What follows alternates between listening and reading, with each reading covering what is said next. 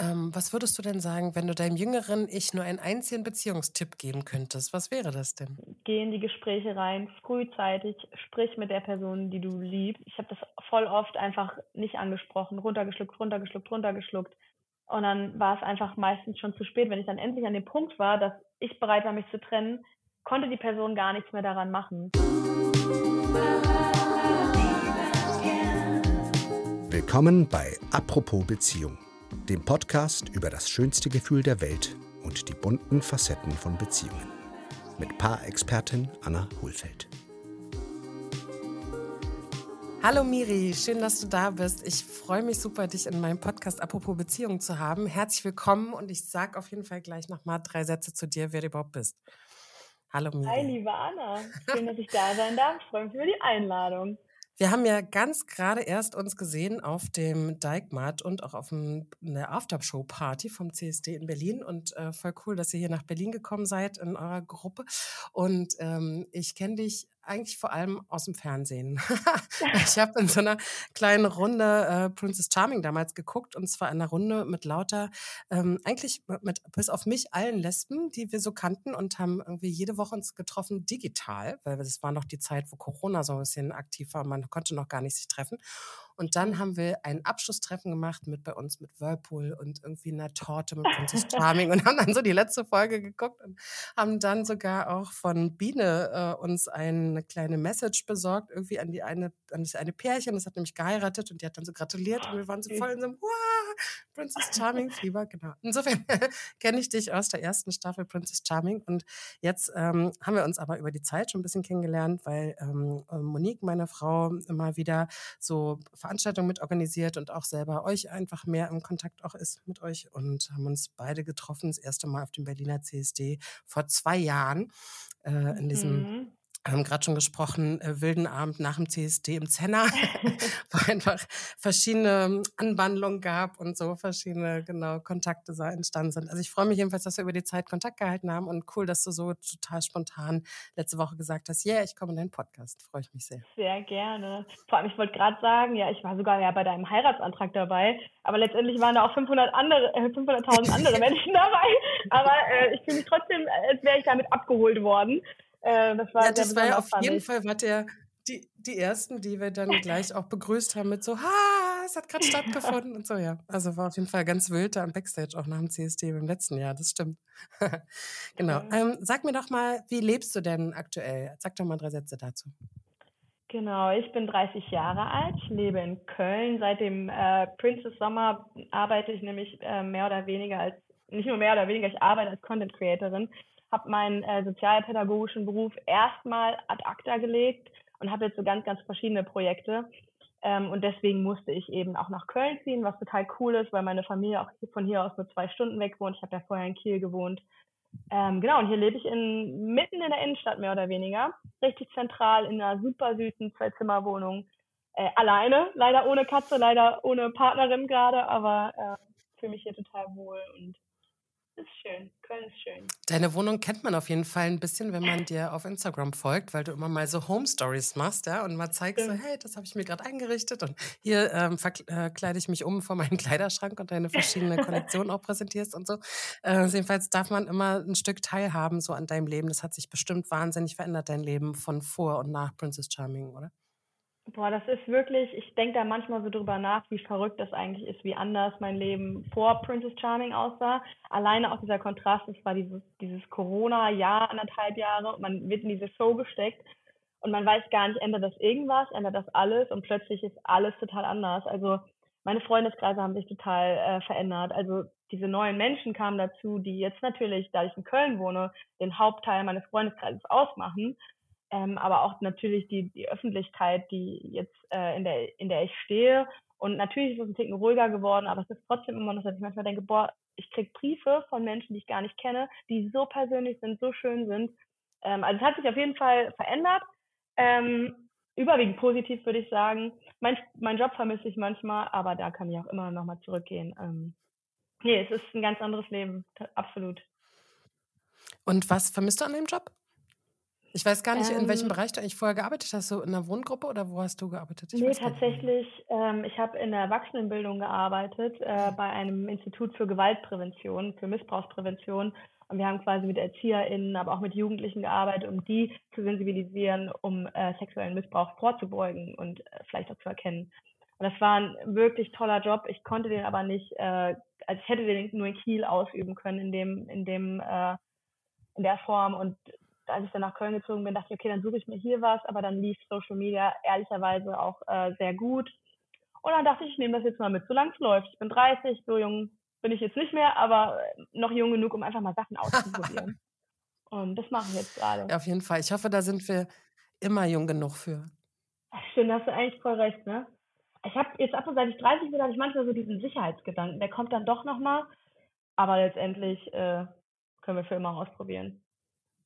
Ich habe vor zwei, drei Jahren nochmal so komplett meine Arbeit geändert und äh, bin so von Paartherapeutin mit Paaren, die bei mir hier im Land für Beziehungen wirklich herkommen, so stundenweise in so ein Modell gegangen, wo ich mit viel mehr Menschen gleichzeitig arbeite, viel mehr auch so Content kreiere und irgendwie vor Kamera stehe und irgendwie YouTube-Kanäle mache und Podcast Voll und cool. irgendwie so eine Lieben Gern Akademie auch mit Monique ja zusammen gegründet habe. Es ist so eine andere Arbeit und irgendwie trotzdem ist, glaube ich, bin ich immer bereit für Veränderungen und das habe ich, glaube ich, das Gefühl, es hängt gar nicht im Alter zusammen sondern so wie alt wir so im Kopf sind und ob wir so offen sind für das ja. Leben und was uns so für Chancen sich bietet. So. Voll schön. Ähm, lass mich mal mit dir über Beziehungen sprechen, weil das will ich ja auf jeden mhm. Fall von mhm. dir ähm, hören. Und zwar habe ich ähm, von dir schon gehört, du datest am liebsten Hetero-Frauen. Warum denn? Das ist ja so ein, das ist ja so ein Phänomen, dass mir das Leute immer nachsagen, ne? Und im Sinne von, ja, du, das ist dann die Challenge für dich und dieser Look, aber so ist es halt gar nicht. Ne? Bei mir ist es einfach so, wenn ich jemanden toll finde und das sich irgendwie zufällig ergibt, ich die Person kennenlerne oder so, dann ist mir halt erstmal in erster Linie egal, ob sie in Anführungszeichen hetero ist und wie hetero kann sie am Ende denn auch sein, wenn sie dann darauf eingeht. Ne? Ähm, und dann spreche ich die Person halt an und frage sie nach dem Treffen oder bleib dran und dann äh, ergibt sich halt voll häufig was. Also ich hatte schon echt äh, mehrere Beziehungen, die sich so ergeben haben. Und am Ende natürlich war ich dann vielleicht die erste Frau, aber ich weiß gar nicht, ob die Personen sich dann am Ende immer noch auf dem Hetero-Spektrum einordnen müssen. Müssen sie auch gar nicht. Ähm, aber ich bin immer Fan davon, wenn du jemanden toll findest, kommunizierst. Du hast nichts zu verlieren, es ist null peinlich. Ähm, ja, ich mag es einfach, wenn man das Leuten zeigt, wenn man sie mag. Und bist du da so voll auf den Kopf zu und gehst direkt auf die Person zu und sagst so, hey, ich finde dich toll, weil das habe ich ja bei Monique gemacht, dass ich dir direkt geschrieben habe ähm, und das so direkt gesagt habe, so, ich habe mich in dich verknallt. Ich habe ja dann ein Jahr später eine Antwort bekommen. also manchmal braucht man ein bisschen Geduld, kann ich euch sagen, manchmal lohnt es sich. Ähm, und war, bist du dann so ganz direkt und äh, gehst auf die zu und sagst so, hey, ich finde dich toll oder beobachtest du es erst und guckst so, was es so mm. für Freundeskreis gibt und so, oder? Also es kommt immer so ein bisschen drauf an. Also ich, so auf Partys im Real Life bin ich schon, dass ich erstmal so gucke, ist der Blickkontakt da und dann braucht es schon was, dass ich dann sage, okay, ich gehe jetzt darüber und spreche die einfach an. Ich bin schon auch ein kleiner Hasenfuß, aber ich versuche mich dann schon zu überwinden. Und äh, beim Anschreiben würde ich sagen, traue ich mich schon. Also ich meine, was soll passieren, außer dass die Person einfach sagt, nee, ich bin vergeben, nein, ich habe kein Interesse. Also du hast einfach nichts zu verlieren. Äh, von daher habe ich jetzt, mache ich doch schon häufiger, ja. Und ähm, bist du aktuell in einer Beziehung? Äh, aktuell würde ich meinen Beziehungsstatus als Single äh, bezeichnen. Ich mag aber jemanden. Also in ja. Anbahnung. In, in Anbahnung. Und In der Aufzeichnung, die ich geguckt habe von der Shopping Queen, sagst du, du hättest eine Beziehung oder deine letzte Beziehung beim Snowboarden verloren. Magst du da mehr darüber erzählen, wie das denn passiert ist? Also ich muss ganz ehrlich sagen, es war ein flapsiger Witz, der, ähm, der natürlich reingeschnitten wurde. Das Fernsehen ist wirklich so cruel. Also da, da nehmen die auch wirklich da keinen Platz vor den Mund. Es war ein flapsiger Spruch. Es war natürlich so, dass es wirklich äh, im Urlaub häufiger gekracht hat bei mehreren Paaren.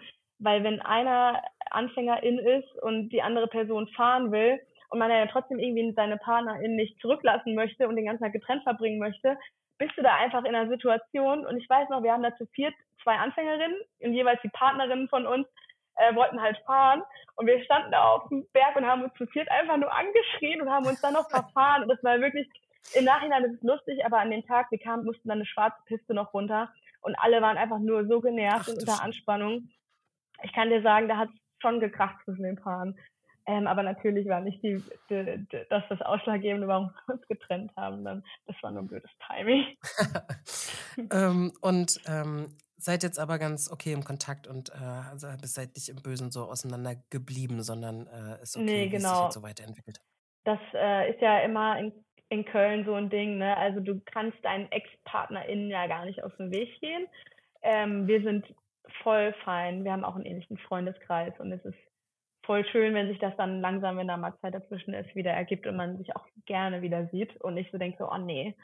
Äh, aber du hast halt immer die Gefahr, dass du überall eine Ex-Freundin triffst, ne? Also ich bin ja in Köln noch zugezogen, da geht's, aber für andere Ach stimmt, da hast du das Feld noch nicht so beackert, weil Mhm. das kenne ich aus Berlin so, ja. Äh, dass, äh, also gerade mit meiner Partnerin Monique, die ja super bekannt ist, so in dieser lesbischen Szene, ja, dass ich, wenn wir irgendwo sind, ich muss ich mal kurz überlegen, will ich es wissen? Oder gehen wir einfach mal und haben natürlich total viel Kontakt zu ihren Ex-Freundinnen. Also das ist was, wo ich aus so einer Hetero-Welt Mhm. komme, ähm, weil ich ja ganz spät erst mich mit 40 plus erst geoutet habe. Ähm, da ist das überhaupt nicht so üblich, wie close man so zu seinen Ex-Freundinnen ist, ja, oder Ex-Partnern ist, ja. Jetzt, okay, ich lebe jetzt mit meinem Ex-Mann zusammen, okay, ich mach noch mal, ich setze noch mal eine Stufe drauf. Aber, aber so das Übliche ist ja so, dass man sich irgendwie Ja. trennt und dann hat man vielleicht noch so ein paar überschneidende Freundeskreise. Aber ich erlebe das so, dass alle immer irgendwie noch so verbandelt sind, Best Buddies und Friends bleiben und so. Ist, erlebst du auch so? Total. Also voll, also verbandelt sowieso, dann ist das die Ex von der Ex von der Ex und dein, du hast quasi die gleiche Ex-Freundin wie deine Ex-Freundin. Es ist total verrückt, aber bei uns ist es auch so, wir haben auch Ex-Partnerinnen im Freundeskreis und das ist, steht gar nicht mehr im Raum. Die haben auch gar nicht diese, diese Ex-Partnerinnen-Gespräche oder so. Die sind einfach jetzt total gut befreundet. Und das finde ich voll schön, dass man den Switch aber auch machen muss, ne? Also das geht gar nicht anders. Du musst mit deiner Ex-Partnerin klarkommen, wenn die in der Freundesklicke bleibt. Und das müssen Heteros in der Regel nicht, weil die einfach dann auch mehr Auswahl haben und die Kreise nicht so gecircelt sind, glaube ich. Ah, das ist natürlich eine gute Begründung, weil ich war immer so, hä, wieso ist das so, ne? Also ich verstehe schon auch in Mhm. der queeren Community, dass es auch so einen Closed Kreise gibt, ne? So dass man irgendwie klar hat, so mit wem habe ich so zu tun und Ja. auch sich da so ein Safe Space schafft, ne? Und sagt so, hey, da bin ich mit meiner Identität oder sexuellen Orientierung und so bin ich total aufgenommen, angenommen. Und dann gar nicht so wahnsinnig äh, größer so wird, ist mein Eindruck. Ne? Es gibt immer so Voll. klickenmäßig eher. Und dann verstehe ich natürlich, wenn du sagst, die Auswahl ist größer bei den hetero Menschen, dass die dann natürlich einfach sagen können, okay, ich wechsle nochmal, ich gehe nochmal ganz woanders hin. Voll. Okay. Und auch die Orte, ne? Also ich meine, im Ende in Köln gibt es eine lesbische Bar, ein- eine Flinterbar. Äh, ne- es gibt Partyreihen, eins, zwei, aber jetzt auch nicht so viele. In Berlin gibt es natürlich ein paar mehr Partyreihen, meine ich. Äh, aber in der Regel sind es trotzdem immer die gleichen People, die da rumlaufen. Also für Frauen gibt es auch nur so, wie ich verstanden habe, drei plus immer noch mal so ein bisschen extra. So, also den Okay, haben die sich jetzt zum CSD wenig, auch ne? zusammengetan und es gibt natürlich Mhm. verschiedenste Clubs und Orte, ne? aber wenn du so angefangen hast, mal irgendwo kontinuierlich hinzugehen, dann triffst du natürlich immer die gleichen Leute. Das stimmt schon. Voll. Okay, ich verstehe. Hm, Also ist es auch so ein bisschen Pflicht, dass man einen guten Kontakt auch hat, damit man nicht ständig eine awkwarde Erlebnis hat. Ja, Okay. Und ähm, was würdest du sagen, gibt es noch so typische lesbische Erscheinungen beim Thema Beziehung? Also ich kenne noch sowas wie ganz früh zusammenziehen. das finde ich Also, auch was so ja. typisches. Ey, voll. Also ich glaube ja immer noch, dass es natürlich auch Typsache ist, aber es ist schon auch ein bewahrheitetes Klischee, dass lesbische Paare, finde ich, sehr schnell sehr close sind und dann häufig geht eine einfach nicht mehr nach Hause und plötzlich wohnt man zusammen. Also ich selbst auch bin schon einmal sehr, sehr früh zusammengezogen. Es war aber auch eine Ferngeschichte, wo wir beim nächsten Klischee sind. Ferngeschichten hast du natürlich auch sehr häufig. Ähm, aber ich finde an sich dieses schnelle Zusammenziehen gar nicht so blöd. Du merkst direkt, äh, ob es funktioniert. Ähm, Hast direkt den Alltagscheck so, muss gar nicht Mhm. lange so rumwarten, sondern ähm, zack, zack, irgendwie probieren, klappt oder nicht. Und wenn nicht, zieht man halt wieder aus und wieder bei einer anderen. Genau, voll. Mhm. Haustier holen sehr schnell ist, glaube ich, auch so ein Klischee. Äh, So ein gemeinsames die, Haustier. Ja. Und dann das gemeinsame Sorgerecht, wenn es nicht hält. ähm, Und man sich genau. dann äh, die Hunde teilt und das Gassi gehen. So. Ja, genau. Und was ich auch noch gelernt habe, ist so obligatorische Baumarktbesuche, aber die haben wahrscheinlich auch mit dem Zusammenziehen zu tun. Dass man so zusammen im Baumarkt sich trifft. Oh, ich bin da ja, ich bin ja da das genaue Gegenteil. Ich kann ja handwerklich gar nichts. Und ich möchte am liebsten, dass meine Partnerin das komplett übernimmt. Und ich hasse es auch, in den Baumarkt zu gehen. Aber ich kenne tatsächlich einige, die immer mit einem Metermaß an ihrem Gürtel rumlaufen und wirklich auch, ja. Was haben wir noch? Wir haben die, genau, wir haben die Ferngeschichten.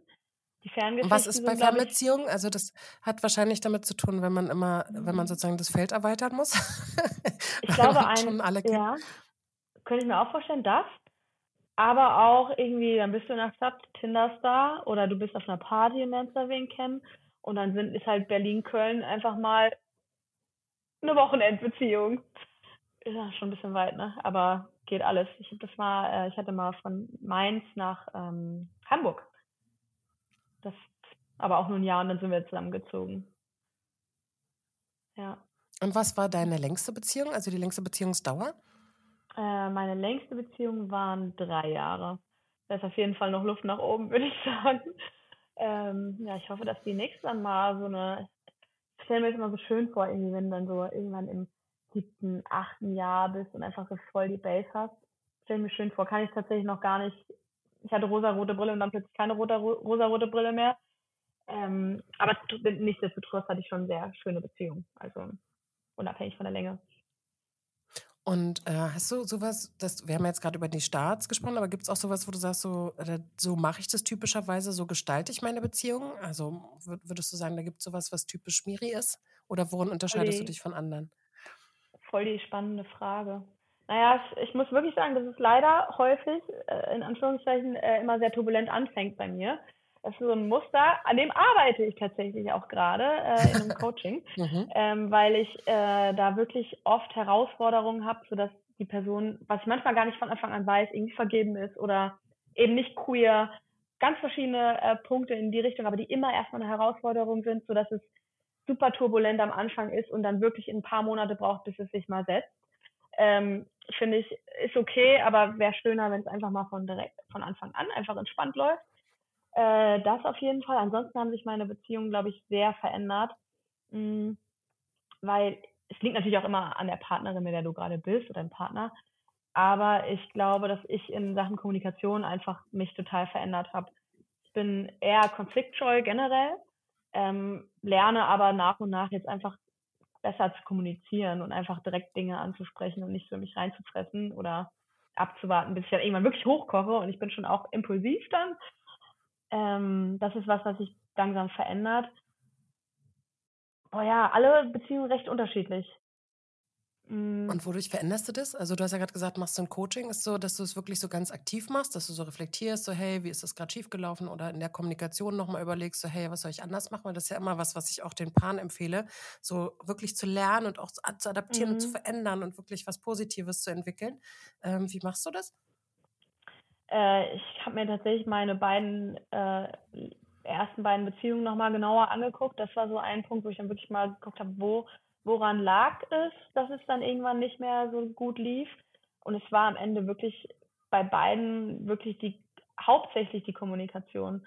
Und ja, viel drüber sprechen, auch mit FreundInnen, ähm, finde ich das voll wichtig, dass man sagt, ey, was ist denn euer Geheimrezept oder was funktioniert denn bei euch? Das heißt nicht, dass man es auf andere Beziehungen anwenden kann, aber ich finde da in den Austausch zu gehen voll wichtig.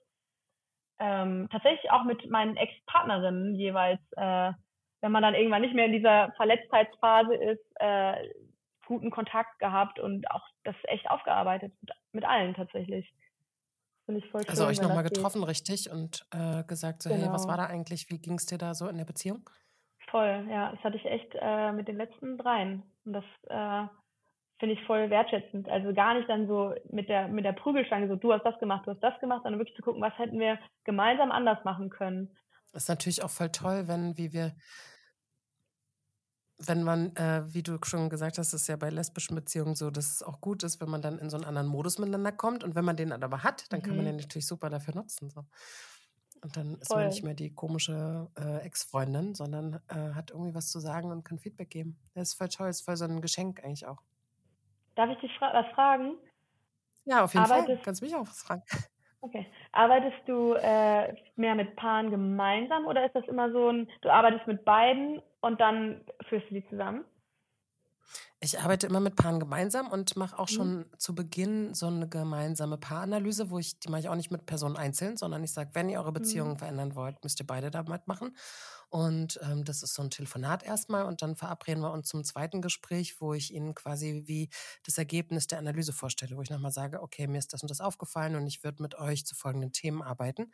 Und wenn die dann sagen, ja, wollen wir gerne, dann äh, sind wir, ähm, vereinbaren uns äh, vereinbaren wir uns für so dreimonatige Zusammenarbeit, so eine ganz intensive, die heißt auch bei mir Intensivzeit, wo wir ähm, an ihren Themen arbeiten, wo ich sie ganz eng mhm. begleite. Mhm. Und ähm, das ist voll die spannende Zeit für die, weil die eben wirklich nochmal so richtig wie in so eine Beziehungsschule gehen und nochmal lernen, Ah, was ist echt bei mir, was läuft da nicht so gut zwischen uns? Woran liegt das denn? Was kann man anders machen? Und das aber auch mal ausprobieren und anwenden und dann nochmal sich mhm. Feedback geben und sagen, hm, hat es sich jetzt verändert, wie ich jetzt mit dir spreche? Ja, es ist halt super toll, weil Paare dadurch so richtig tief tauchen und auch weiterkommen als früher wo sie immer aufgehört haben zu kommen, wenn es so ein bisschen besser war. Also die meisten kommen ja, ja immer fünf nach zwölf, ja, und äh, fangen dann an, Paartherapie zu machen, wenn es eigentlich schon zu spät ist. Und dann versuchst du irgendwie was, ja, machst irgendwie hier, mach mal die Methode, mach mal das, aber die setzen es halt nicht um. Und jetzt ist so, ja kommen die immer noch zu spät. Aber sie committen sich für einen Zeitraum wirklich da zu sein und da zu bleiben und bekommen halt weiter, wenn es besser läuft, weil die haben eh schon bezahlt, weißt du so. Und dann haben sie auch die Nerven und die Energie und auch das Commitment zu sagen, ja, wir verändern jetzt was. Und dadurch sind die so erfolgreich. Ja, das ist richtig cool. Also es hat wirklich äh, so cool. meine Arbeit sich voll verändert. Ich würde das auch voll gern präventiv machen, glaube ich. Meine nächste Beziehung, bei der ich denke, okay, das hat wirklich Potenzial, dass man da einfach präventiv direkt von Anfang an sich begleitet, guckt, wie, wie kommunizieren wir, was stört dich, verstört mich. Und was kann es gibt halt nicht so richtig so eine Schule, ne? Also wir lernen halt nee, alle möglichen voll. Sachen in der Schule, aber so die so eine wichtige lebensbildende Grundlage, Paarbeziehung oder Familiengründung, mhm. ja. Wie macht man das denn und wie kommuniziere ich so und wie bleibe ich selber mir treu, ohne immer nur nachzugeben oder wie kommuniziere ich voll. rechtzeitig Sachen, ohne dass ich immer gleich erst ausflippen muss. Es ist einfach mhm. so schade, wie wenig Wissen dafür da ist, ja. Ja, und dann, wie du schon sagst, kurz vor zwölf, wenn dann eigentlich schon die Gefühle gelitten haben, ne? Ja. Genau, und dann ist eigentlich einer schon am Aussteigen und äh, sagt ja. irgendwie, nee, tschüss. Und äh, die andere sagt, na, lass doch mal schnell nochmal Paartherapie probieren. Mhm. Und die muss dann jetzt was fixen. So, ja, mach mal zwei, drei Stunden und dann geht's wieder. so, äh, nein, so funktioniert es halt nicht. Nee.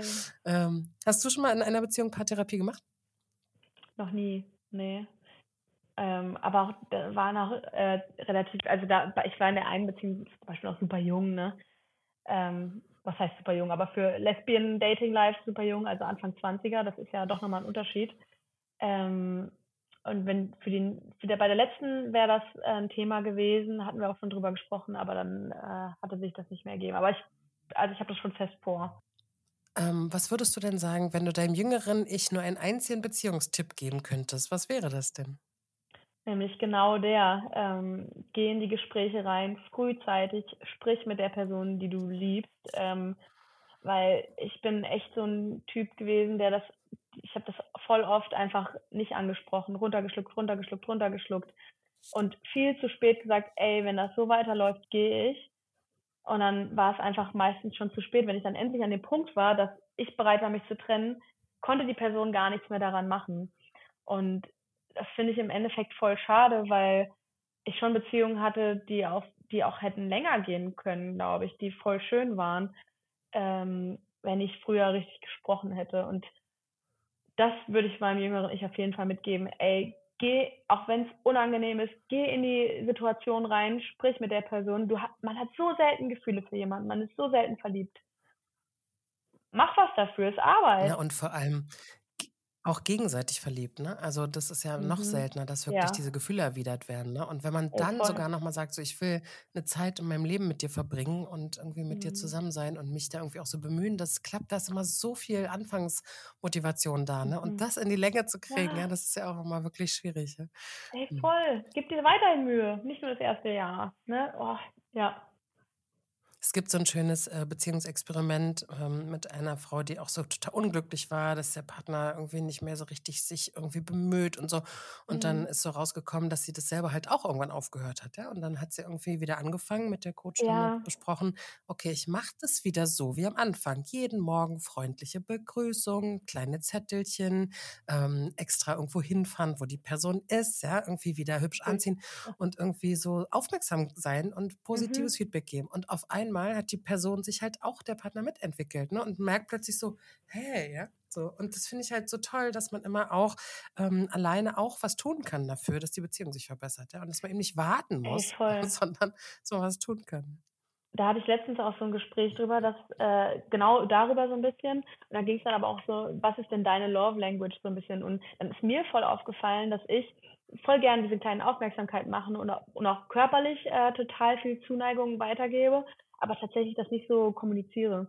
Also ich sage nicht so viel, ich lobe nicht so viel, ich sage nicht so oft nette Sachen, also klar nette Sachen, aber nicht so explizit, ey, voll toll, dass du heute die Spülmaschine für mich ausgeräumt hast oder keine Ahnung. Also so Kleinigkeiten oder einfach mal sagen, ey, ich liebe dich. Und das ist wirklich was, was mir immer schwer gefallen ist, was ich nicht so häufig gesagt habe. Äh, auch das wäre was, was ich da nochmal gucken würde. Kann man vielleicht einfach ein bisschen mehr geben noch? Weil am Ende, das ist nichts Verlorenes, was du gibst, ne? Das ist ja bei Sprache der Liebe, bei den Love Languages so, dass äh, da der eine Schatz ist, rauszufinden, was finde ich, was ist denn so meine Sprache der Liebe selber, ja? Also mhm. wie habe ich auch gelernt, äh, dass ich geliebt werde? Und das ist meistens aus unserem elterlichen Zuhause, ja. Ich übernehme das eigentlich, mache das einfach so weiter, wie ich es da auch gelernt habe. Und ähm, das Spannende ist dann auch, das auszusprechen und zu sagen, wie brauche ich es denn? Und ja. der super Tipp bei der Sprache der Liebe ist ja, das zu machen, was die andere Person braucht. Und nicht einfach ja. das zu machen, was ich brauche. Ja, und Voll. das finde ich, das ist so ein Geschenk, wenn man das mal rausfindet, ja, und sagt, ah, warte mal, es bringt vielleicht mehr bei dir, dir auch kleine Aufmerksamkeiten zu machen und dich anzufassen, aber vielleicht ist bei deiner Partnerin so, dass die unbedingt irgendwie so Geschenke braucht, weißt du? Also so, das ja. finde ich irgendwie total spannend, dass das ähm, irgendwie da nochmal genauer das so zusammen zu erforschen, finde ich voll cool, wie viele mhm. Paare da auch so dran sind, ja. Also finde ich irgendwie voll die Möglichkeit. Voll. Sag mal noch eine Frage, ähm, und zwar, welche Eigenschaften sind dir denn bei deiner Partnerin wichtig und warum? Wenn du so zurückguckst, was würdest du sagen, mhm. was dir wichtig? Also ich glaube, das Allerwichtigste ist mir tatsächlich Ehrlichkeit. Also Vertrauen ist halt echt essentiell und äh, ich hatte schon so ein, zwei Geschichten, wo das dann echt drunter gelitten hat und ich merke, dass ich das auch so jetzt unsicherer geworden bin über die Jahre, definitiv. Man ist ja nicht mehr so unberührt, in Anführungszeichen. Deswegen Ehrlichkeit, äh, Respekt und Wertschätzung, also dass man wirklich irgendwie sich als Team sieht und nicht in jedem Streit die Person als den Feind und die Beziehung nicht immer so direkt auf der Kippe steht. Ähm, ja, ich glaube Ehrlichkeit, Wertschätzung und Respekt und ähm, auch einfach die Base. Also, dass man sich gegenseitig die Base mit Sicherheit gibt. Und sich so ein stabiles Zuhause gibt sozusagen, egal ob man dann schon zusammen wohnt oder nicht, aber so von so 'n Hafen, von dem man aus losgehen kann, Holus Frank. Voll, voll, voll, voll. Und erinnerst du dich an ein was war denn das merkwürdigste Geschenk, das du jemals von einer Partnerin erhalten hast? Oh, das ist eine gute Frage. Da muss ich kurz drüber nachdenken. Das Merkwürdigste. Warte mal, ich muss auch mal drüber nachdenken. Ja, denk du auch mal, wir denken mal, äh, simultan. Warum hört meine Ex-Freundin das nicht? Die hat mir mal, ist das war ein bisschen, ich mag, ich mag zum Beispiel äh, gerne Sachen, die man zusammen unternimmt, bin aber nicht so der ähm, so Musical-Konzerttyp. Wenn ich dann da bin, finde ich es meistens nett, aber ich bin erster, ich bin erst, im ersten Moment freue ich mich nicht so krass drüber. Und hat die mir tatsächlich äh, Disney on Ice gesch geschenkt, äh, was total die süße Idee ist irgendwie, aber ich war so, okay, so ein großer Disney-Fan bin ich gar nicht. Und das war halt auch das erste Geschenk, was sie mir damals gemacht hat. Und dann saßen wir da, in Berlin war das, glaube ich, sogar, bei Disney und Eis und waren halt umringt von lauter Kindern. Also es war wirklich, es war irgendwie süß, aber. Wie in so einer Kinovorstellung nachmittags. genau, ge genau das war der Vibe auch. Aber es war natürlich trotzdem irgendwie ein süßes Geschenk. Aber mh. Mm, und du? Ich komme auf überhaupt nichts. Ich habe gerade so richtig hart überlegt, weil ich habe ja vor allem so eine lange Beziehung zu meinem Ex-Mann Mhm. ähm, über viele Jahre. Wir haben uns gerade 20 Jahre, hatten wir gerade sozusagen 20-jähriges äh, Kennen. Ähm, und da sind natürlich viele, viele Geschenke bei gewesen, weil meine Sprache der Liebesgeschenke und da war eher die Herausforderung, dass ich nicht ständig so einen Druck mache, dass ich was geschenkt kriege. Und äh, das, weil das ist ja meine Sprache der Liebe. Und Ja. wenn du mir nicht schenkst, dann heißt es, du liebst mich nicht. Also ich glaube, ich habe da äh, zu diversen merkwürdigen Geschenken dazu beigetragen, weil ich selber immer so einen Druck gemacht habe, ähm, dass das jetzt natürlich voll wichtig ist, dass er mir was schenkt. Und wir haben auch voll lange gebraucht, bis ich ge verstanden habe, dass es überhaupt nichts bringt, dass ich ihm was schenke. Also wirklich diese Ja. Sprache der Liebe irgendwann verstanden, weil für ihn war irgendwie anfassen viel wichtiger. Und es hat irgendwie meine ganzen tollen, ausgedachten Supergeschenke haben überhaupt nicht den Spannend. Effekt gehabt, ja, wie irgendwie einmal den Körper richtig anfassen. Ne? Also es ist irgendwie total abgefallen. Das ist echt spannend. Aber ich muss auch sagen, also meine Partnerin haben mir echt immer sehr gute Geschenke gemacht. Also ich habe das Gefühl, die waren da alle voll, voll gut. Also wirklich sehr, sehr persönlich auch. Ja, Also ein nachträgliches Dankeschön dahin. genau. danke geht raus. Ähm, Ähm, ich will noch mal mit dir ein bisschen über Queer sein und Coming Out sprechen. Ähm, und Mhm. zwar, wie ähm, äh, du bist ja super präsent mit dem Thema, auch weil du dich entschieden hast, damals bei Prince Charming mitzumachen. Ich weiß gar nicht, war, war Mhm. da in deiner früheren Bubble, Freundeskreis, Familie das eigentlich so klar, dass du äh, lesbisch bist? Oder äh, war, wusste das jede Person? Oder war das dann eigentlich noch mal so ein krasses Wusch, äh, Coming Out? Das wäre mal ein heftiges Coming Out gewesen, ne? Aber nee, tatsächlich wussten zu dem Zeitpunkt bei mir dann wirklich auch alle schon ähm, Bescheid. Ähm, es war auch keine, keine Hürde mehr für mich. Ich war da an dem Punkt, wo ich gesagt habe, okay, ich bin absolut fein damit. Mir ist es völlig egal, wer es weiß und wer nicht. Und will, ich will eigentlich eher anderen Mut machen äh, und zeigen, wie okay es ist und dass natürlich überhaupt nichts dabei ist. Ähm, deswegen, das war die Hauptintention, aber nee, deswegen, ich war da schon einige Jahre geoutet. Und ihr habt ja immer auch in den Interviews danach gesagt, dass euch wichtig war mitzumachen, auch um anderen äh, Menschen auch Mut zu machen, ne? auch so sichtbar zu sein mit der eigenen äh, sexuellen Identität und äh, der sexuellen Orientierung. Und ähm, wie würdest du denn sagen, wie war denn so deine Reise zur Entdeckung deiner sexuellen Orientierung? Also wenn du jetzt weißt, ey, es braucht zum Beispiel Mut und Vertrauen äh, und auch so Role Models und Vorbilder. Wie war das bei dir? Boah, ich habe mich schon echt äh, schwer getan. Also ich habe es schon relativ früh gemerkt, typisch im Fußballverein. Und er war aber ja, bin ja sehr ländlich groß geworden ähm, und hatte immer total Angst, was andere sagen und habe das dann auch gar nicht so groß verfolgt. Ich habe nicht gedatet oder so. Ich war mal in jemanden verliebt, aber ich habe das überhaupt nicht, ich habe es komplett verdrängt auch und gehofft, okay, vielleicht verliebe ich mich ja doch nochmal in, in einen Typen. Parallel lief dann auch irgendwie die Geschlechtsidentität, also die, der Ausdruck quasi mit den Klamotten und dass ich eigentlich das gar nicht fühle, mich so anzuziehen. Das lief alles so ein bisschen parallel. Und ich hatte einfach total Angst, dass jemand rausfindet. Es war wirklich äh, jahrelang Verstecken, jahrelang sehr viel Kummer, weil ich wusste, es läuft am Ende drauf raus. Und ich habe beim Fußball tatsächlich, da waren ein paar lesbische Frauen, die das auch gelebt haben, die fand ich total mutig, aber auch nur da. Und im Fernsehen oder so gab es halt nicht. Dann hatte ich ein paar YouTuberinnen und L-Word, was ich halt nachts heimlich geguckt habe. Aber es gab wirklich sehr wenig. Und deswegen war das, wie gesagt, auch für Princess ganz klar, ich mache das. Ähm, und ich bin dann auch echt erst, also erst als ich zum Studium weggezogen bin, habe ich gesagt, okay, jetzt fange ich an, wirklich zu daten, äh, Frauen zu treffen, das auszuleben, mich anders anzuziehen. Ich habe mich vorher nicht getraut. Und dann war das Outing auch gar nicht so schlimm, wie ich dachte.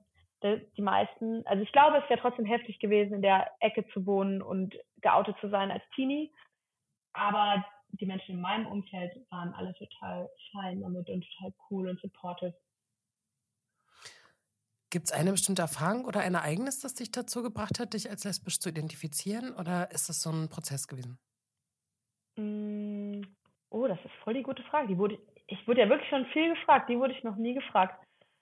Ähm, boah, ich würde tatsächlich trotzdem sagen, als ich 14 war und äh, in eine mich zum ersten Mal verliebt habe, da ist der Gedanke gewachsen. Ich habe da jahrelang noch gehofft, dass ich vielleicht bi sein könnte oder dass ich auch Gefühle für Männer haben Wenigstens könnte. bi. Wenigstens bi, aber es ist nie dazu gekommen und dann irgendwann mit Mitte 20 habe ich gesagt, okay, jetzt ist es wahrscheinlich so. Kann natürlich immer noch fluide sein, aber ich würde mich definitiv als äh, lesbisch labeln. Und ich label mich auch gerne so, weil ich es immer noch wichtig finde, dass lesbische Sichtbarkeit auch so kommuniziert wird. Vollkommen okay, wenn man sich labelt, wie man möchte, aber ich mache das schon auch ganz gerne. Und hast du eine äh, Bezeichnung auch für, weil du das nochmal so betonst mit den, mit den Klamotten oder den sozusagen Anzieh-Style? Hast du da auch eine Bezeichnung, die du nutzt, oder? Das ist voll spannend, weil ich da selbst noch im Prozess bin, glaube ich. Ähm, okay. Ich fühle mich schon irgendwie natürlich äh, als Frau und bin auch fein damit, merke aber auch, dass ich mich boyisch ja schon sehr viel wohler fühle. Das ist noch voll der Prozess. Ähm, weiß gar nicht, ob es da jemals ein Ende zu geben wird. Jetzt gerade sage ich einfach, ich habe einen boyischen Tomboy-Style und fühle mich damit auch wohl. Ne? Also ich habe da keinen Leidensdruck mehr, weil ich mich ja ausleben kann, wie ich möchte. Aber es ist schon noch so, dass das noch ein bisschen mitwirkt, um mal da mal drüber nachzudenken. War das, auch eine Motivation, äh, ich kenne die Klamotten von deinem Klamottenlabel nicht, außer die, die du selber manchmal trägst. Ähm, ich will nur wissen, ob so ein Teil von dem Prozess, in dem du gerade bist, ähm, ja. auch diese Sichtbarkeit zu nutzen, die du gerade hast, ob die auch sozusagen in Form von einer bestimmten Klamottenlinie sozusagen auch einen Ausdruck kriegt in deinem eigenen Label oder ob du da auch, keine Ahnung, lange weiße Kleider verkaufst. Ja, also das Label soll schon eigentlich diesen Style repräsentieren. Das soll Unisex sein, ähm, also quasi für alle, äh, alle Körper, alle, soweit das eben geht mit den Schnitten und so. Aber es soll auf jeden Fall Unisex sein. Und es ist auch schon mein Style, den ich da äh, verkörpern will und den ich da auch, glaube ich, verkörpern kann, weil das ist schon was, was mir viel gespiegelt wird, dass das Leuten voll Mut macht, zu sagen, ey, ich gehe jetzt einfach in die Männerabteilung in Anführungszeichen und kaufe mir da jetzt ein Hemd oder eine Boxershorts oder ähm, und das Label ist natürlich noch super klein und super doll am Start. Ich würde da gerne noch mehr Produkte mit draufnehmen. Wir sind gerade ja nur bei T-Shirts, äh, Pullis und so. Aber in lange, auf lange Sicht finde ich es voll cool, irgendwie Hosen rauszubringen, die Unisex sind zum Beispiel. Aber es ist natürlich alles noch äh, ein weiter Weg. Mm, aber doch, würde ich schon sagen, dass das Label voll ich bin irgendwie. Und auch äh, mit dem Ziel, anderen Menschen Mut zu machen, ähm, sich so zu kleiden, wie man möchte. Weil das habe ich auch verstanden, äh, ja. zumindest auch in der Shopping Queen Folge, dass äh, du Fall. da auch dann so positives Feedback auch gekriegt hast und Leute gesagt haben, ich habe mich jetzt auch getraut und habe jetzt auch mal eine Short angezogen mhm. in der Männerabteilung und so. Also, dass du immer wieder dafür auch Menschen Mut machst mit dem, wie du so vorgehst. Weißt du, dass du wirklich so eine starke Rolle da auch hast in der Community, dass man sich daran orientieren kann und sagen kann, okay, Miri hat es gemacht, ich ich traue mich das auch. Irgendwie ist mein Eindruck. Ja, danke, dass du das so sagst. Das ist auch, das sagen mir Leute auch, ich finde das immer noch total verrückt, aber auch voll schön. Also ich freue mich immer, wenn jemand sagt, ey, wegen dir war ich heute in der Männerabteilung, ey, wegen dir habe ich jetzt das einfach bestellt oder äh, habe den Kommentar von meiner Oma runtergeschluckt. Wobei auch da voll die positiven Stories kommen, dass sie einfach sagen, ey, ich habe es jetzt einfach gemacht und meine Omi hat gesagt, was hat die denn für einen coolen Style? Also das ist wirklich voll schön, diese Funktion für Leute zu haben, dass man da einfach darüber nachdenkt und sich vielleicht dann traut. Ähm, genau das ist eigentlich, was ich erreichen wollte, ursprünglich mit Princess Charming und dann jetzt den, den Selbstläufer, den es jetzt nun mal genommen hat und die Wendung. Äh, voll schön, sehr berührend auch einfach, ne? Das finde ich auch, dass auch, wenn ähm, die, genau, aber wenn auch so die anderen aus der ersten Staffel auch ähm, was teilen und sagen so, hey, das äh, kriege ich als Feedback, ne? dass ihr einfach mhm. mal so ein geschafft habt, zusammen wirklich so ein ähm, Rollenmodell, so ein Rollenmodel zu sein und zu sagen, es gibt halt so okay. unterschiedliche äh, Menschen, die sich als queer oder eben auch als lesbisch bezeichnen. Mhm. Ich weiß, dass äh, Ricarda damals, ich glaube, das ist jetzt ein Jahr her, ihre lustige ähm, Show vorbereitet hat, in der ihr alle drei ja auch unterwegs gewesen seid und ja. äh, in einem Part davon, ich weiß nicht, ob es äh, die Show war oder die Pink Bubble Tour, da hat sie ja diese Befragung gemacht in der Kölner Innenstadt. Und dass ah, äh, Menschen ja. sagen sollten, ist die Person lesbisch oder nicht und der jeweils ja. einen Luftballon, glaube ich, in die Hand drücken sollten. Und wie abgefahren, ne? Also auch so, wie, wie doll das Bild so geprägt ist von, wer ist denn das nun? Ah, nee, das, mhm. die kann das ja nicht sein. Ne? Die hat ja irgendwie lange Haare und Kleid an. So, äh. Also es fand ich irgendwie so crazy, wie viele Vorurteile da sind und wie wenig Bilder das so gab. Und jetzt ändert sich das ja gerade, glaube ich, auch so für junge Menschen zu sagen, so, warte mal, ey, das, vielleicht äh, bin ich das auch und das, ich orientiere mich da auch ja. an der Person und habe irgendwie auch so das Gefühl, ich stimme. Weil das ist ja, glaube ich, so das voll wichtigste, der wichtigste Effekt so zu merken, so, oh, ich bin richtig so mit dem, wie ich bin. Und zwar schon deswegen, weil es noch jemanden gibt. Also das finde ich so toll an dem Effekt, den ihr auch habt, weil ihr so divers seid. Ja. Ja, richtig, richtig schön. Aber ganz freisprechen kann man sich ja auch nicht davon, ne? dass man Leute immer noch in Schubladen steckt oder denkt, "Ah ja, die ist ja gay, weil sie jetzt so oder so angezogen ist. Wobei ich finde, der Gaydar hat sich ein bisschen, ich gehe da mittlerweile mehr über Schwingungen als über Optik, glaube ich. Ich glaube, das hat sie ein bisschen schon getan. Hast du einen guten Gaydar?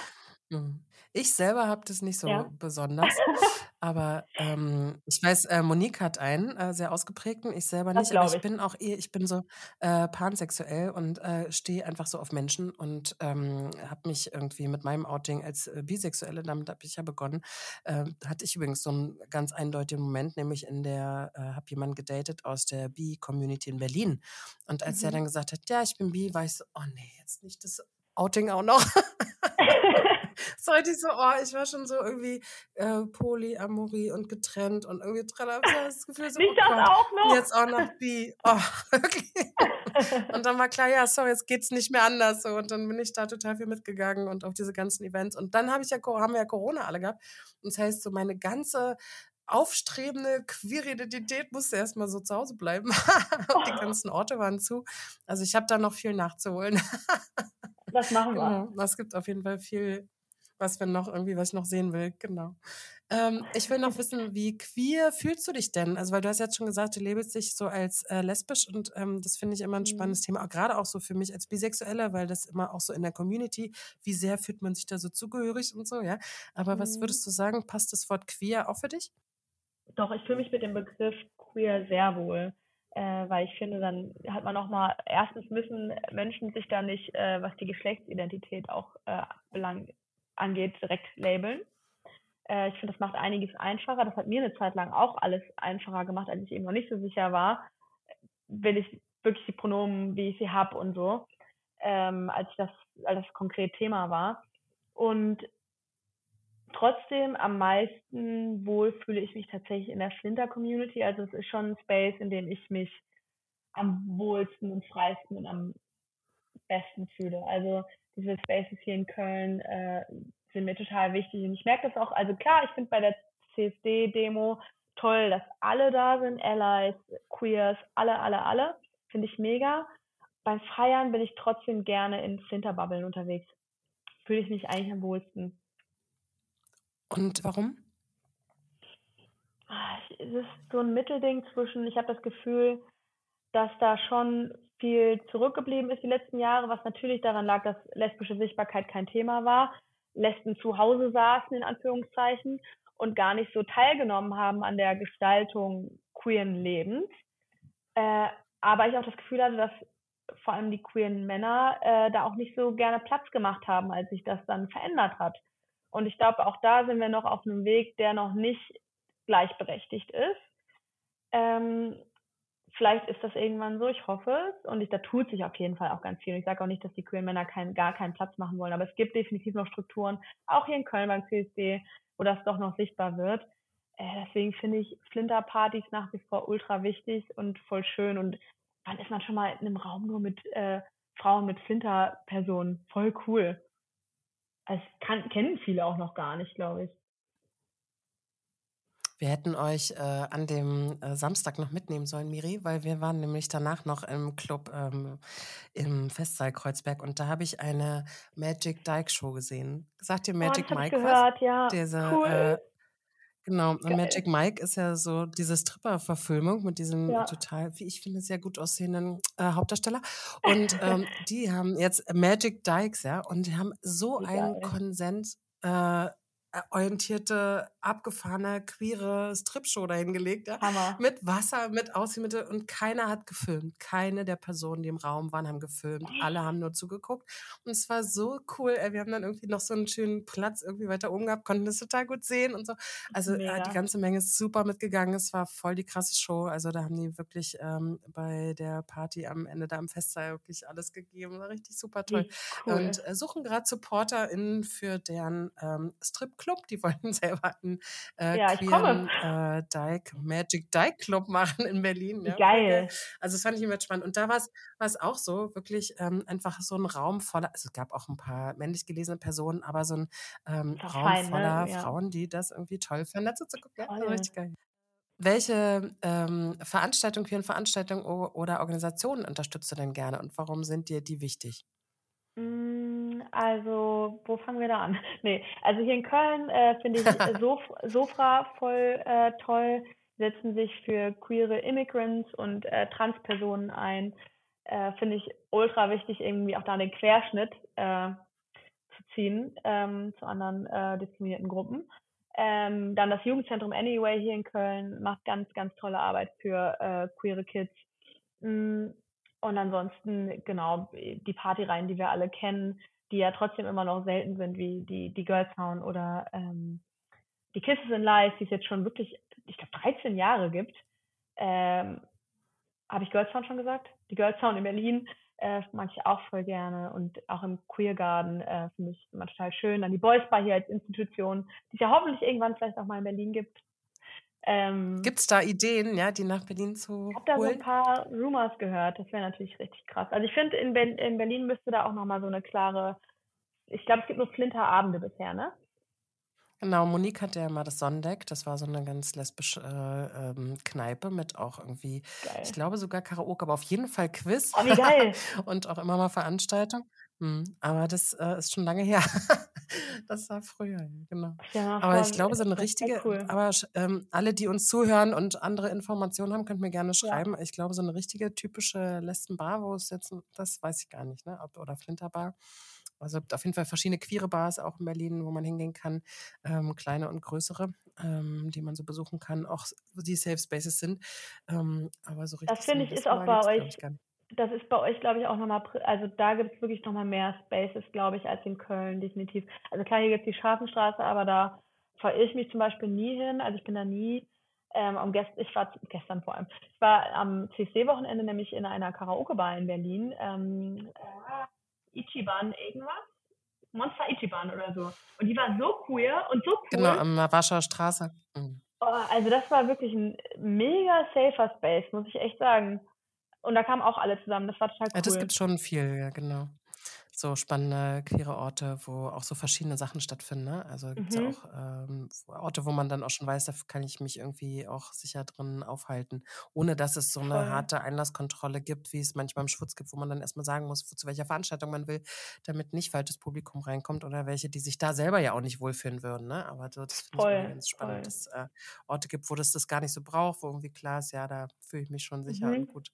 Gut. Ja. Also auf Absolut. jeden Fall haben wir viele Orte und viele Möglichkeiten und auch ähm, durch deine und äh, auch die Sichtbarkeit der anderen Princess Charming Mädels auf jeden Fall viele Möglichkeiten, auch Role Models zu haben und sich zu orientieren und auch an Orte zu gehen, wo man sich sicher fühlt und ähm, Motivation kriegt, auch so zu merken, so hey, es gibt noch andere wie mich und sich irgendwie auch so in die Öffentlichkeit zu wagen und in die Selbstsicherheit mit der eigenen sexuellen Orientierung. Finde ich jedenfalls eine tolle Arbeit, die du da machst und bin da ganz ähm, happy, dass wir hier sprechen können heute und äh, Voll. freue mich auf jeden Fall, dass du mir noch queere Orte in Köln zeigst. auf und dann ähm, sprechen wir einfach weiter und äh, ich darf noch viel mehr von dir erfahren, wenn wir uns dann wieder live sehen. Danke auf Da jeden Fall ich heute, dass du da drauf. warst. Danke dir und ganz liebe Grüße an Monique. Ja, das soll ich natürlich auch bestellen.